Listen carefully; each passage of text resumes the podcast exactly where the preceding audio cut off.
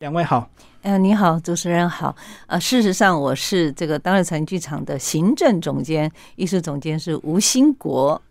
好，主持人你好，各位听众朋友大家好，我是博成。嗯，那秀伟老师一开始先讲一下为什么你们到走到今天还坚持传统戏码的这这个演出啊？因为其实一个良好的一个创新的一个基础，一定要奠基在一个。呃，很厚实的这个传统的这个技艺的这个熏陶上面，所以呢，呃，我们虽然是一直在走创新的路，在走国际的路，可是我们也很重视我们团员的培植，我们希望他能够基本的功底更好。然后二方面，我们也希望能够把这个良好的传统戏曲呢，能够在台湾扎根，然后艺术推广。所以因为这个原因，所以我们才会呃继续的做传统。然后这次是传奇风雅舞，就表示你们过去是有一系列一直在演出吗？嗯，其实看听起来是其实蛮苦命的过程。对，怎么说呢？就是其实我们是在二零零六年的时候，我们要演梦蝶的时候呢，我们就发现说人才的断层非常严重，因为我们那时候招考新的演员嘛。然后呢，这个时候吴兴国就很忧心，所以我们在呃筹备了几年之后呢，我们就陆续在开办那个传奇学堂。那在二零一零年的时候呢，就很正式的，我们每一年就会招呃甄选，就是从小科班，从十岁就开始学戏的小孩，在戏曲学院的科班的小孩，他们在暑假的时候呢，有一个多月就把他们呃招考进来，大概有四十位的呃小朋友，就年轻人呢，把他们集合起来，然后送到山上去，就。早上五点钟就起床，然后像做呃科班一样，就是呃就生旦净丑，然后给他们找这个两岸一起的老师来培养他们。集训就对。对集训，然后集训之后呢，就开始有这个成果展。那成果展再选一些优良的孩子给他们奖学金。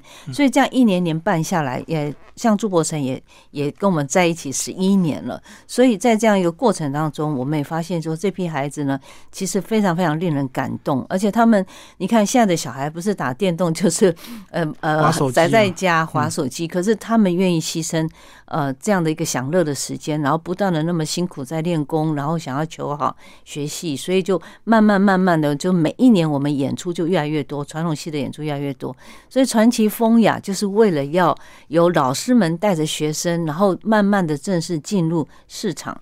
正式进入舞台上，然后让大家呢可以磨练他们的技艺，然后观众可以认识他们。所以已经到了第五届了。那每一届呢，呃，本来是老的老师很多，那每一届老的老师越来越少，就是年轻的就接上班来。那这一次的老的老师，呃。带出来只有吴兴国，他主演这个四郎探母，带着呃朱伯成，当然有像呃一些中生代的也一起来支援，因为大连演的感觉，然后才才会呃希望说未来可以很呃很顺利的呃接班给这个二十几岁的这一群年轻人，像朱伯成这样的年轻人。嗯，伯成要不要讲一下？所以你过去这一路上都一直在这个呃青年剧场嘛？对我其实是在十五岁那一年呢，第一次参加这个当代创办的传奇学堂。那么刚才老师讲的集训山上那是第二年，也就是说我从第一年开始参加，我就一直参加当代到现在，就从我国中三年级，然后一直到高中、大学的每一年的暑假，只要有开办的话，那当时其实，在集训的时候，其实那个集训哦，我觉得比学校还要累。嗯，因为刚才老师说就像科班一样，但是那个累是因为在学校的时候呢，我们除了练功，我们还要一些学科嘛。所以你白天可能练了功，你下午上学科的时候，你还可以稍微坐着休息一下，轻松一下。对对对对，但是在学堂不是哦，整天对白天弹子功，中午可能上午是基本功，下午就紧接着学戏，然后晚上还有晚自习，然后这中间的空余时间呢，因为我们是住在人家学校里面。要打扫清洁啊，还要做饭、煮饭啊、刷碗啊，这样子。然后隔天、第二天，哇，又起来又又开始了，这样子，一直重复。对对对对，两个月，两个月，在山上。嗯，但是我觉得，因为我自己参加当代哦，我觉得很棒的一点是说，因为当代他每次的演出，他都会要求非常的严谨，就希望可以达到最好。嗯，那邀请来的演员呢，也是精挑细选。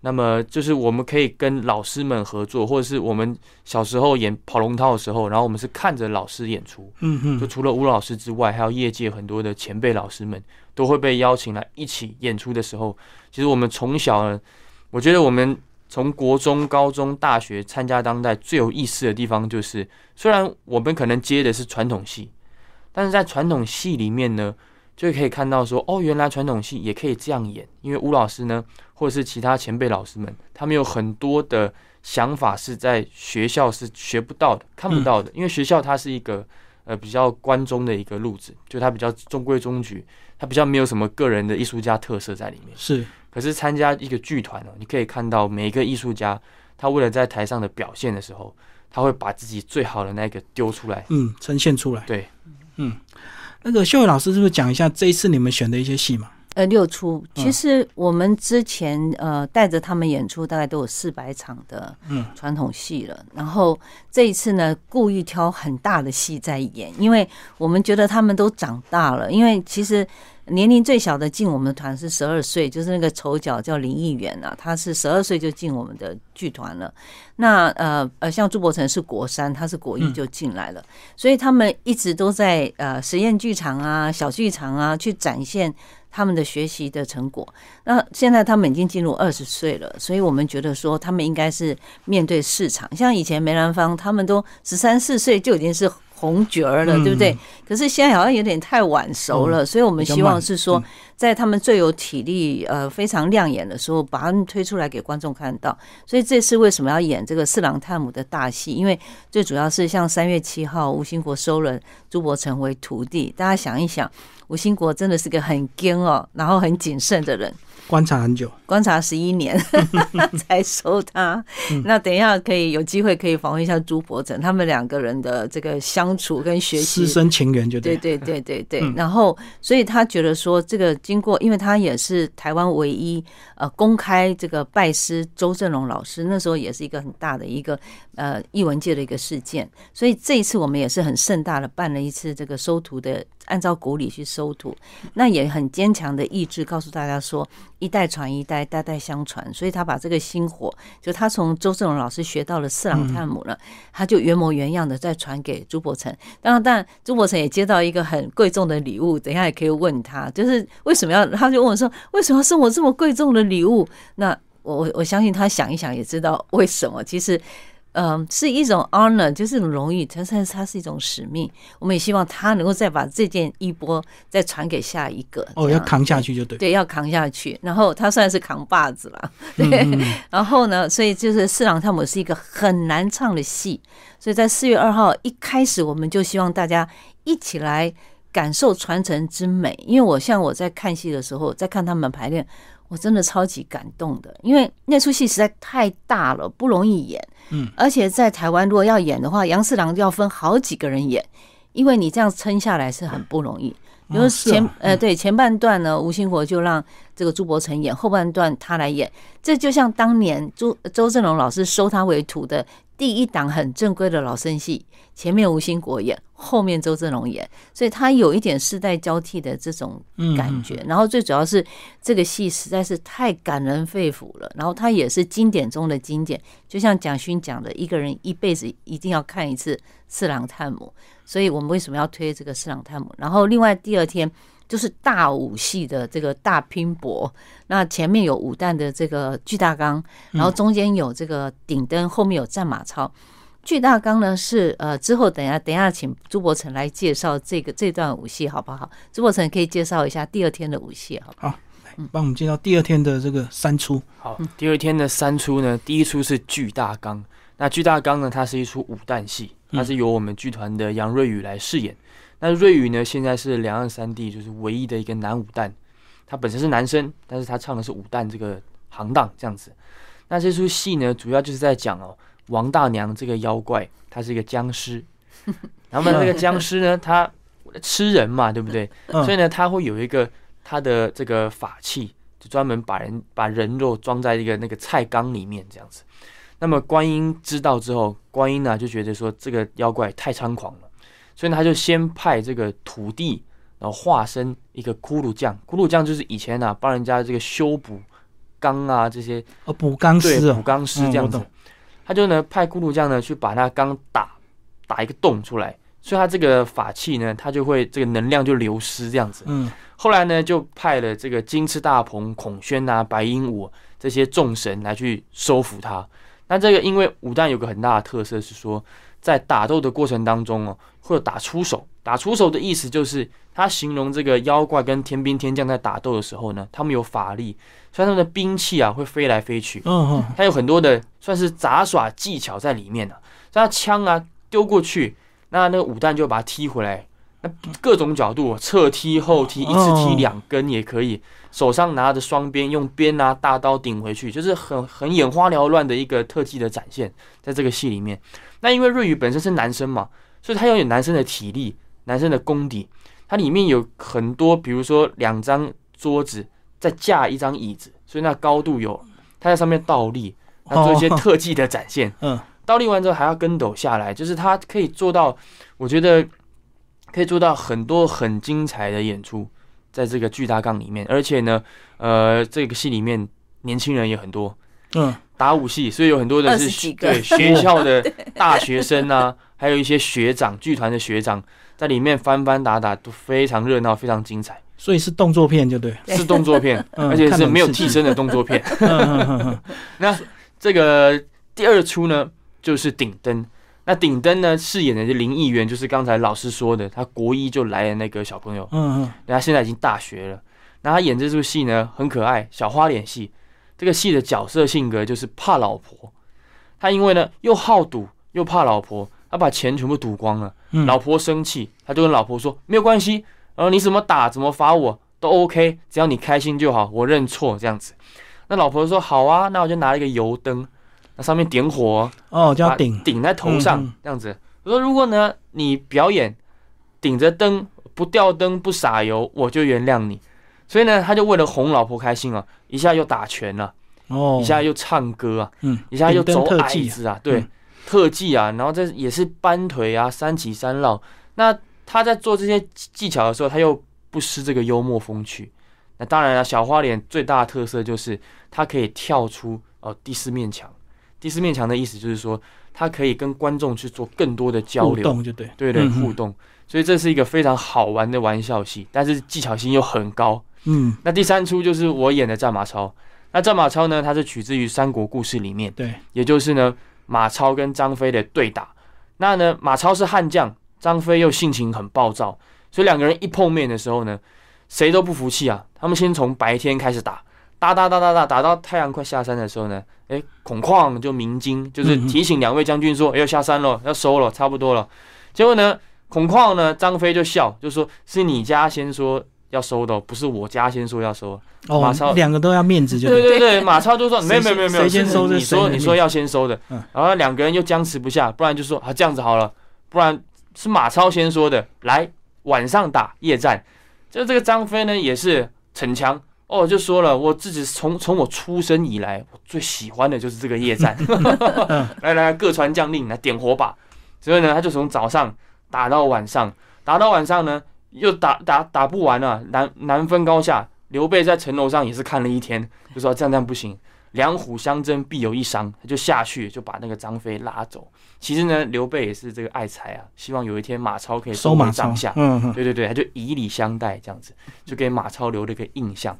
两将军就是这么一个故事，这样哦。所以第二天是两个武戏跟一个喜剧这样斗起来，对，非常非常精彩。然后在舞台上，真的你看到一群小鲜肉，对，都是二十岁的，很年轻，然后长得很帅，然后功夫又非常高强的一群小孩在在上面，对。所以这一次也是算是这个青年剧场它的一个。成果展嘛，每年一次这样子。对对对，我们希望是他们的艺术成长展了，已经不算是成果展了，就是让大家来看他们是怎么样去让自己可以更提升一点。然后，当然，呃，我们希望呃，这个朱伯成可以唱《四郎探母》，因为。就像吴兴国说的，如果没有经过这样的一个周正荣老师的熏陶，他不可能创创作这么多的这个改编什么希腊悲剧啊、莎士比亚剧，因为你没有那种人文底子，你是没有办法创作的。所以《四郎探母》对他来讲是一个很重要的一个过程。所以还是要有传统的内涵，才有办法创新。就对。然后，当然像最后一天，像都是昆曲之。呃昆曲之宴了，就是呃最后一天就星期天是下午的场场次。刚刚那个舞戏也是下午，为什么要下午？因为我们希望家长带着小孩一起进场，然后全家都可以一起出动，比较亲子，就对。对对对，所以第一天呃礼拜五是安排晚上，四月二号晚上。嗯这礼拜五是就是比较是呃文人雅士，然后喜欢看戏，然后戏迷对戏迷会喜欢去看的戏这样。那最后一天的《牡丹亭》呢，跟那个山亭，我先讲《牡丹亭》好了，因为。我们都知道这个昆曲在台湾哦，事实上很多人说是台湾把昆曲给救活了，因为当时候呢，呃，事实上这个呃是星象他请来的浙昆啊、苏昆，然后大家才发现，哇，昆曲这么的美，嗯嗯，哦，这么的这个典雅。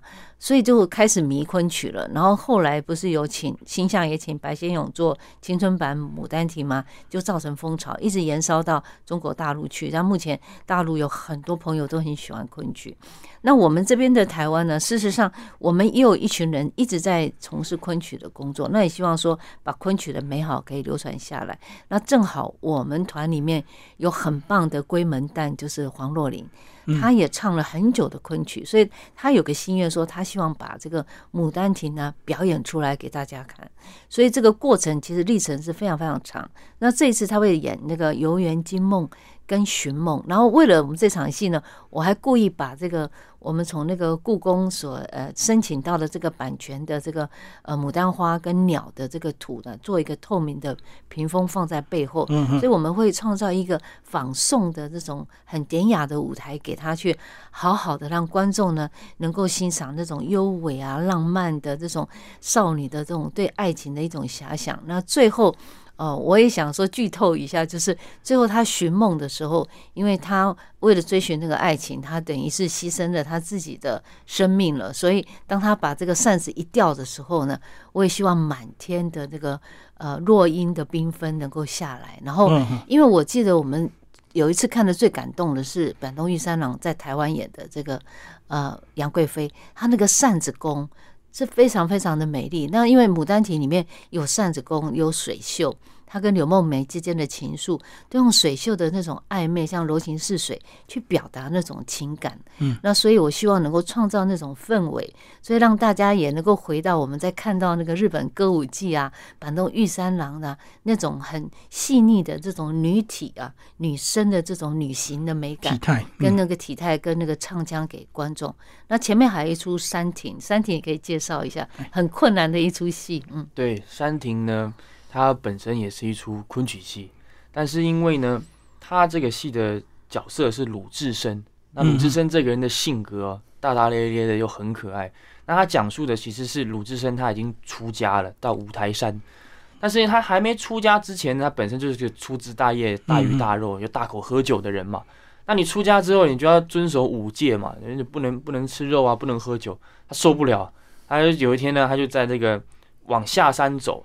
在这山亭这个地方呢，他就开始在叙述自己的故事的时候呢，讲着讲着讲着，就是口罩想喝想喝酒，突然间就一个卖酒郎就挑着酒来，对，小丑，他心里想，哎呦，刚好要喝，他就刚好就来这样子，他就跟那个卖酒郎是两个人呢，就是调侃了一番之后呢，其实他每次讲话的时候，他就偷偷的那个手要去拿那个酒，要去碰沾一下这样子，然后卖酒郎就看到了。鲁智深就说：“不然你就把这个酒卖给我好了。”然后他就说：“不行啊，不行啊，你是出家人，你不能喝啊，怎么的？对，就不卖。”鲁智深说：“好，你如果敢说三次不卖，我就放你走。”就卖酒郎就说：“好，我们酒是我的，嘴也是我的，我为什么不敢说？”那说了三次哦，就是说了三次呢。鲁智深就大笑：“你这好小子！”他就把那个酒整缸拿起来，先喝一缸。喝完一缸之后呢，哎，卖酒郎要阻止他，然后就把他推走，又喝第二缸。那喝完第二缸之后呢？那他本来要走，结果呢，那个卖酒的就说：“哎，你还没给钱呢。” 然后他又回来说：“你刚才说不卖啊，你不卖了，我为什么要给你钱啊？你就当是酒肉斋生，功劳最大。” 就硬把他喝了。对，这么可爱的一个人，那他喝完酒之后呢，当然他还是有给钱嘛。因为他给完钱之后呢，那个卖酒的就说：“哎，可以打探你的名号啊，我是当年的鲁提辖大英雄这样子。”喝完酒之后呢，酒性就来了，他就想趁着这个酒性啊，来松动松动一下，所以他打了一套罗汉拳。嗯，所以他打罗汉拳之前呢，他的表现必须要有唱，那因为男生唱昆曲啊，很怕就是因为那个音很高，嗯，就很像我们唱《林冲夜奔》啊、《石秀探庄》的时候也是一样的，你只要一变声呢，就很难去唱那个高音。所以他前面呢有很难度很高的唱跟表演，两个人的一个表演的功夫。那后面呢，他又要打罗汉拳，对，那打罗汉拳呢，他有一整套的技巧。你看罗汉拳有十八个嘛，嗯，呃，有有诵经罗汉嘛，就各种各种罗汉的像，各种各种罗汉的拳法，他都要把它打出来。所以他这出戏呢，虽然说是昆曲，但是他一边唱一边动，又一边舞。舞动他的身体，所以是我觉得这个戏难度是非常高。那要动又要唱，就是是是饰演的呢，就是张伟权。那我们在剧团里面呢，目前就两个花脸。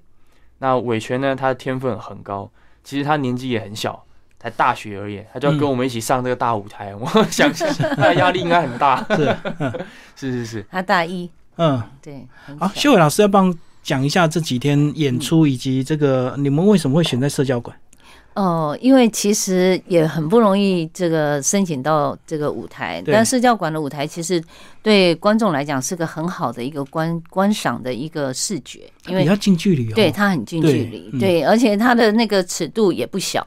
所以，因为我们这次大阵仗，而且我们把那个我们当时候在国家剧院演的一个地毯，你知道那时候二零零六年了，光是那个地毯羊毛地毯花了多少钱做的，你知道吗？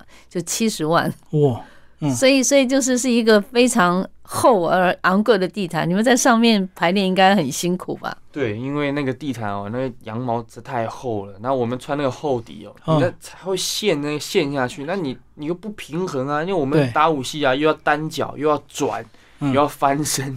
所以我们在那个地毯上面就踩的软绵绵、软绵绵的感觉，就很吃力，就对。对对对，但是也很长功吧。以后是碰到什么地毯，就会觉得我 腿功特别好，这样。然后是，所以我们希望把那个舞台，就是把它呃布置的美轮美奂。然后当大家看戏的时候。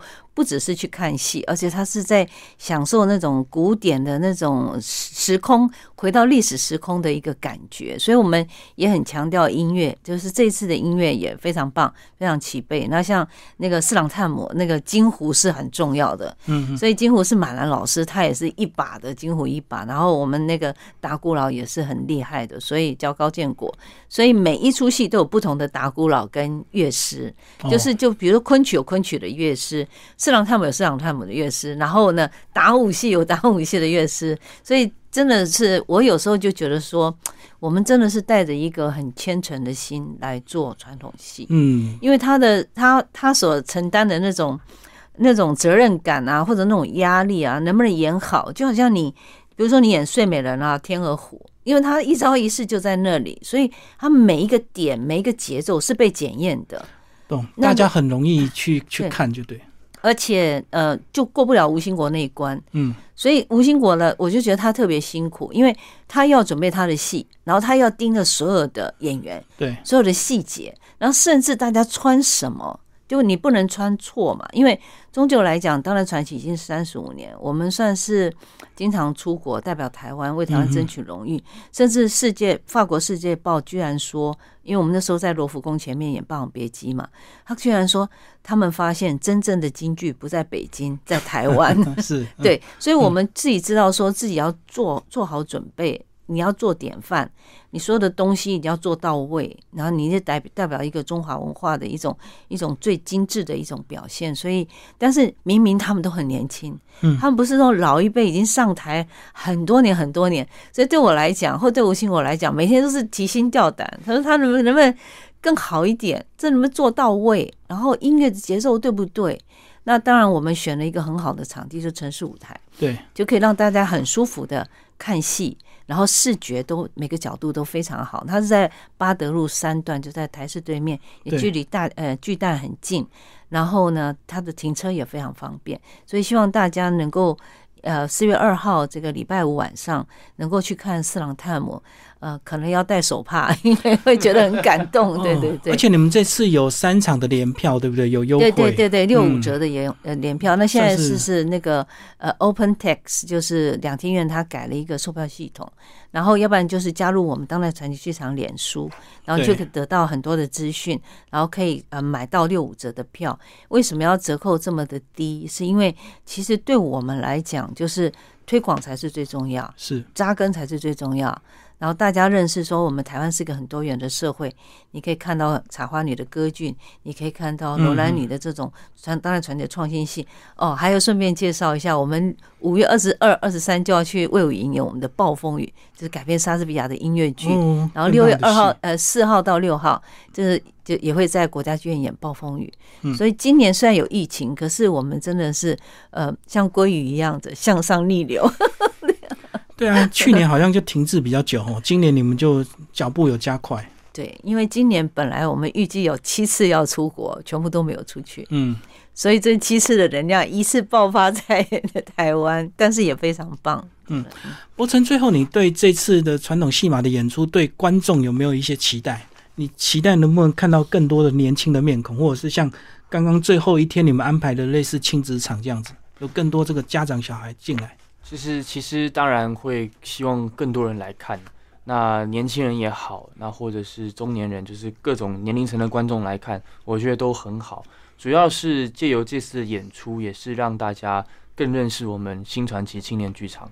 也就是我们虽然以前都是在演比较中小型的或是实验剧场的演出，那不管是创新还是传统，那这一次在一个大舞台演传统戏的时候呢，呃，也是向大家。